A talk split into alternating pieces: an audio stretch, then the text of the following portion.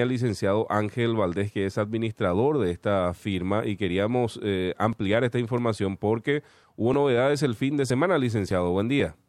Sí, buen día, Gustavo. Buen día, Juan Clary.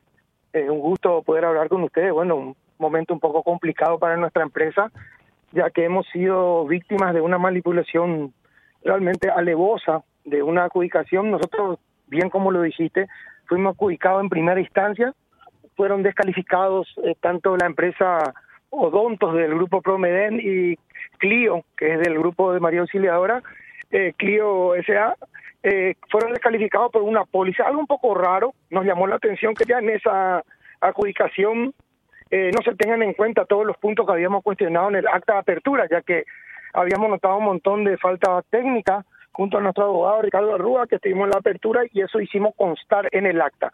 Posteriormente pasaron un par de meses en DNSP, que estaba con las complicaciones grandes de más de dos meses y medio de, en la DNSP y le solicitan una reevaluación el día 7 de marzo al, al Comité de, Evaluación del Ministerio de Obras Públicas y Comunicaciones y, y rechazando la adjudicación inicial por aquel problema de póliza y motivo por el cual se tenía que reevaluar. A partir de ahí tenían 20 días hábiles para reevaluar por eh, mandato de la Dirección Nacional de Contrataciones Públicas.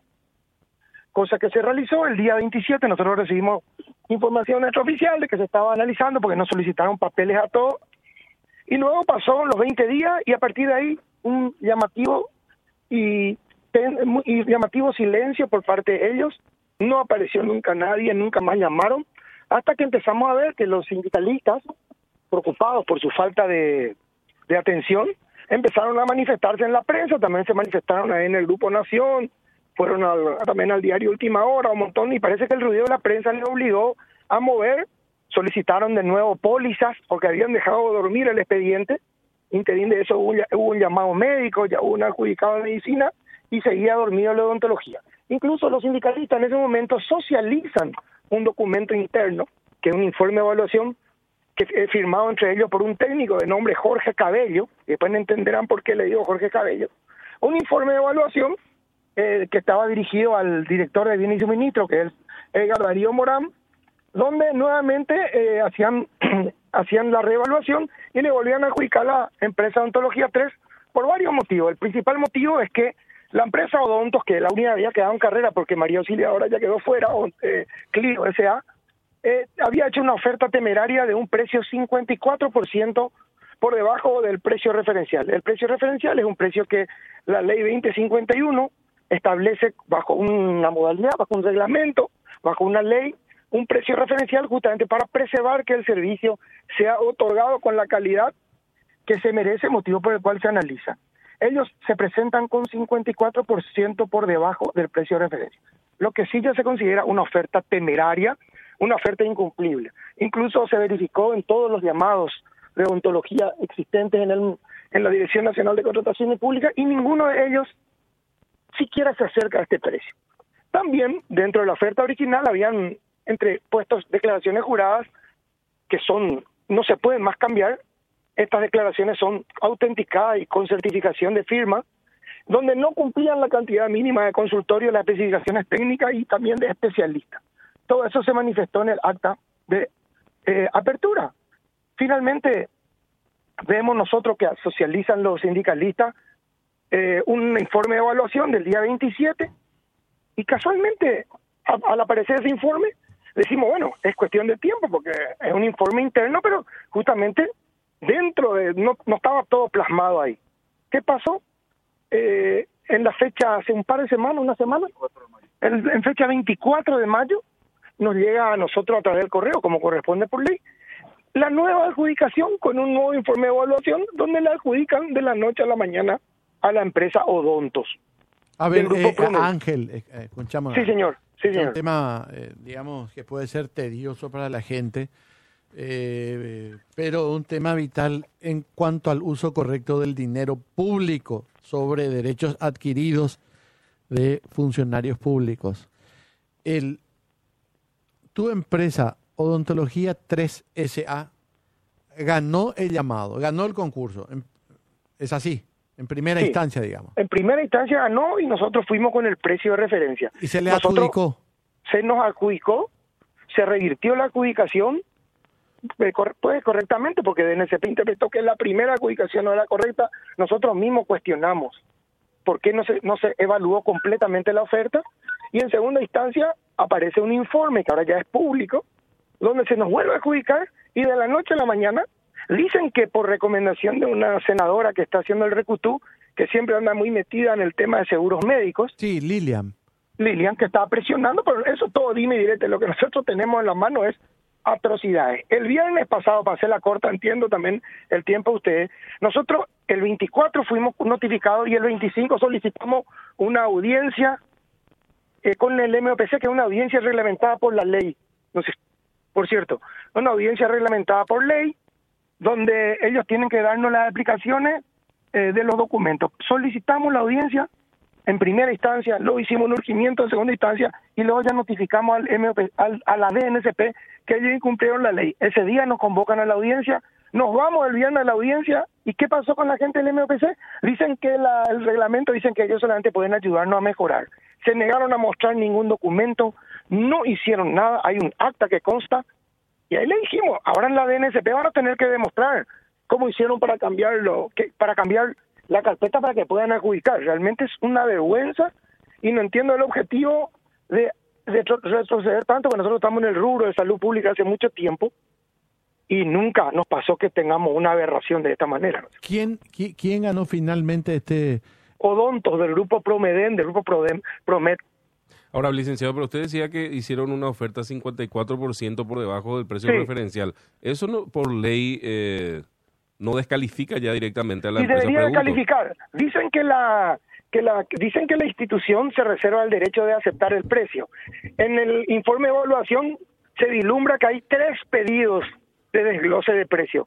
Como una la propia empresa Odonto tiene en el mercado varios contratos y ninguno siquiera está cerca de este precio. ¿Cómo puede ser que de la noche a la mañana ellos estén 54% de un precio de referencia y cómo garantizan dar el servicio ¿Y qué justificación dieron cuando que uno, siendo empresa proveedora del Estado, tiene que tener todo en regla y a Ángel, Ángel, aguardanos un segundito, por favor. Bueno, estaba hablando Borba, ya se fue. A ver quién habla, Castro, por favor. Dale. Programa de vacunación regular de la infancia. Tengan en cuenta que no representarán dos o tres inyecciones, sino que solamente una esta vacuna protege contra seis enfermedades que son muy importantes en el primer año de vida.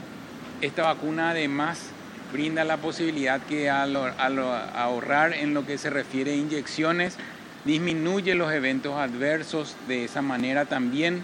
Esta vacuna además de la protección que, que está brindando, también en el paradigma de lo que es la equidad y la universalidad en salud, como bien dijo el señor ministro, no solamente va a estar disponible en el sector privado, sino gratuitamente en el sector público.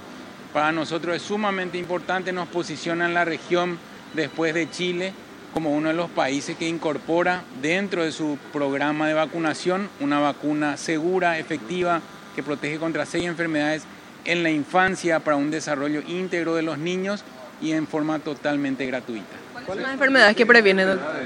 Protege contra difteria, tétanos, coqueluche, hemófilus, que es una bacteria que produce meningitis, neumonía, así como también protege contra hepatitis B y contra la poliomielitis. ¿Cuál es el nombre de la vacuna, doctor? Hexavalente A celular es la vacuna que nosotros adquirimos a través del fondo rotatorio de la OPS y como bien dijo el señor ministro, disponible en los próximos días para iniciar oficialmente el 19 de junio. ¿Con cuántas dosis va a estar arrancando el lote, ministro? 250 mil dosis al principio y después vamos a ir agregando cada vez más de tal manera que no se interrumpa esta provisión.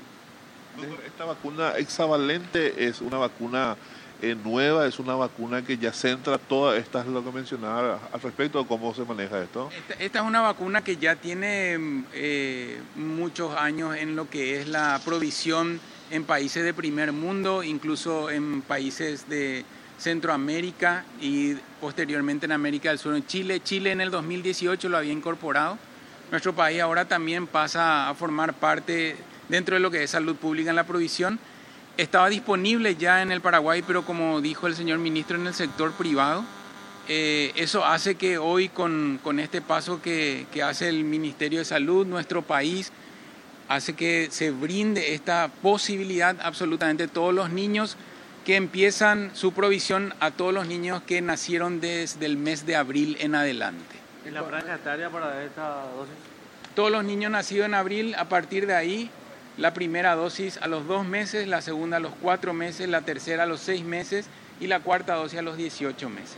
¿Cuánto es el lote que se necesita para cubrir la franja etaria actualmente, doctor? Calculando esta primera cohorte que mencionaba de niños nacidos desde abril al mes de octubre, nosotros vamos a requerir aproximadamente 180 mil dosis, vamos a recibir 200 mil, con lo cual hay una provisión también que nos garantiza aquellos niños que puedan migrar del sector privado, que recibieron gastando del bolsillo de sus familias, ya en forma gratuita a través del Ministerio de Salud. ¿Cuánto aproximadamente cuesta en el sector privado esta vacuna?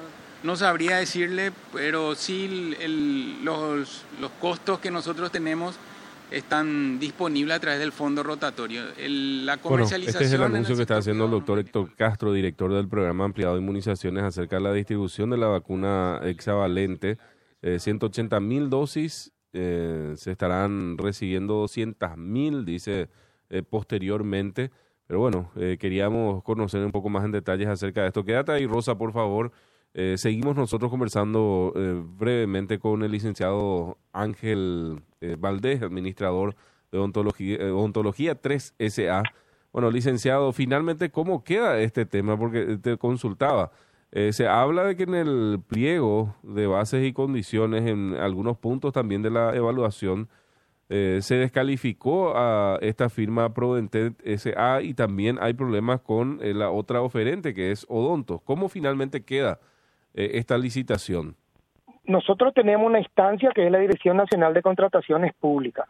Agotamos la instancia con el Ministerio de Obras Públicas, que fue la última en la audiencia.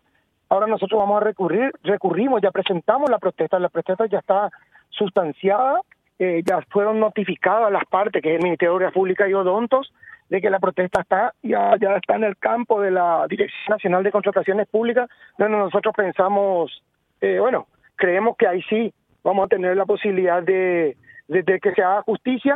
Lo que queremos demostrar nomás es que, más que nada, hacer público esta barra basada, esta locura que pasó, y cómo puede ser que un mismo técnico como Jorge Cabello en, en firme dos informes diferentes, existan dos vidas diferentes, y, y han- están pasando muchas cosas en obras públicas en esta etapa eh, con, con esta señora Josefina Romero, jefa de gabinete, con este ministro Ferreira Rodolfo, creo que es, eh, que no, no entiendo yo bien cuál es. Segovia.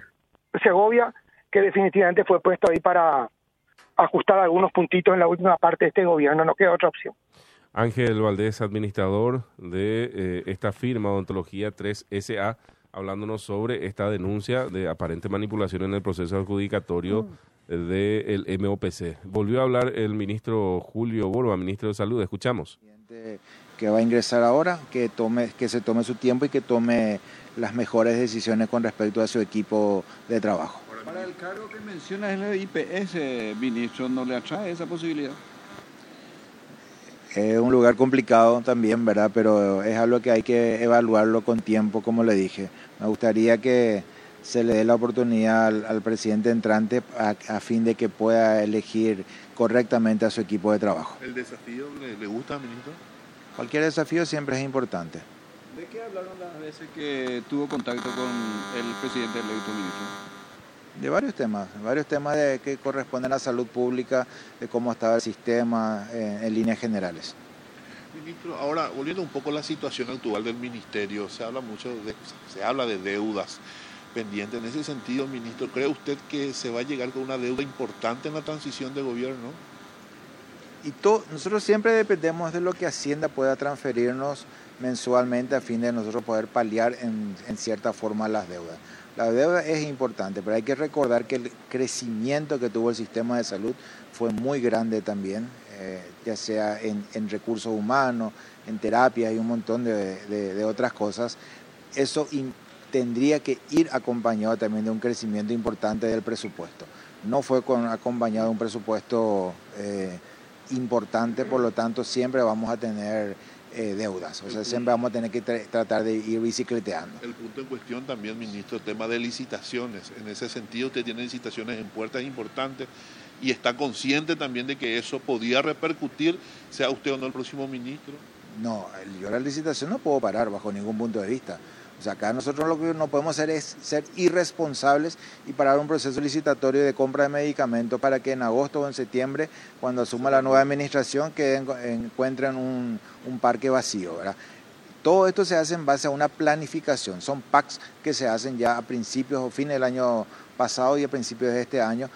Son planificaciones de compra de medicamentos que se hacen. Así que eso no puede parar. ¿Y este ese criterio pudo eh, dejar claro ante el presidente electo cuando tuvo la ocasión de hablar con él. ¿No Ahora, carrera sanitaria de enfermeros también mucha queja. Mencionan que no están cobrando, que lo que se plasmó en los papeles no es cierto. En ese sentido, ¿qué se le puede decir? Hay un comité que está trabajando con la Asociación Paraguaya de Enfermería. Ellos son los que encargados de, dictaminar eso. Voy a ponerme al tanto un poquito de la situación para poder contestarle correctamente. ¿Cuánta es la deuda hoy que se tiene eh, con con los laboratorios y con los sanatorios también, que, que aún no han cobrado, mencionan algunos de ellos, el tema de, los internados por COVID. Por COVID ya es casi nada. Casi nada. Casi nada ya es por COVID. Eh, mira, nosotros tuvimos una ejecución en 97, 95, 96, 97% aproximadamente de fondos COVID. O sea, una ejecución muy buena. Eh, la deuda total es alta, está superando los 200 millones de dólares. Total. Eso no, no, ya incluye todos los niveles, 100, 200, 300, 400, 500 hasta 900. ¿verdad? No hay ninguna posibilidad de cancelación en este gobierno. del total no, eso es categórico, pero dependemos todos los meses de la cantidad de cuota que nos da Hacienda para poder saldar las deudas. Y en base a eso vamos a ir saldando. Te vuelvo a repetir, el crecimiento que tuvo el sistema de salud no se condice actualmente con el presupuesto que tiene. Siempre lo dije, que necesitamos mayor presupuesto, necesitamos duplicar o triplicar incluso nuestro presupuesto para poder dar una mejor atención a todos. Ministro de Salud Julio Borba, entonces, luego de participar de esta reunión con el presidente María Abdo, se le consultó acerca de si él va a continuar o no al frente del Ministerio de Salud, eh, teniendo en cuenta de que en esta mañana sonaron fuertes rumores de que él iba a ir al Instituto de Previsión Social. Sin embargo, por lo menos él menciona que no conversó eso con el presidente María Abdo, él va hasta el 15 de agosto al frente del Ministerio de Salud.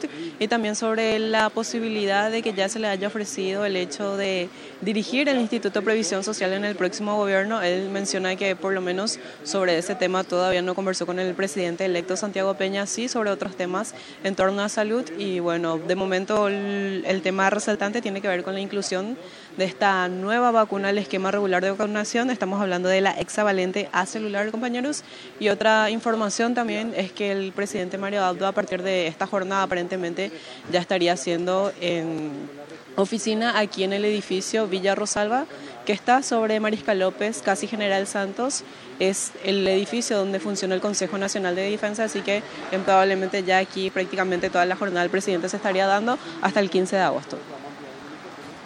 Este es el edificio y me gustaría, Rosa, aprovechando que estás allí, eh, eh, tener un informe pormenorizado de lo que gastó Itaipú, eh, si pudiéramos tener un responsable, digamos, de mantenimiento de ese edificio. Está quedando muy lindo, con dinero de la Itaipú.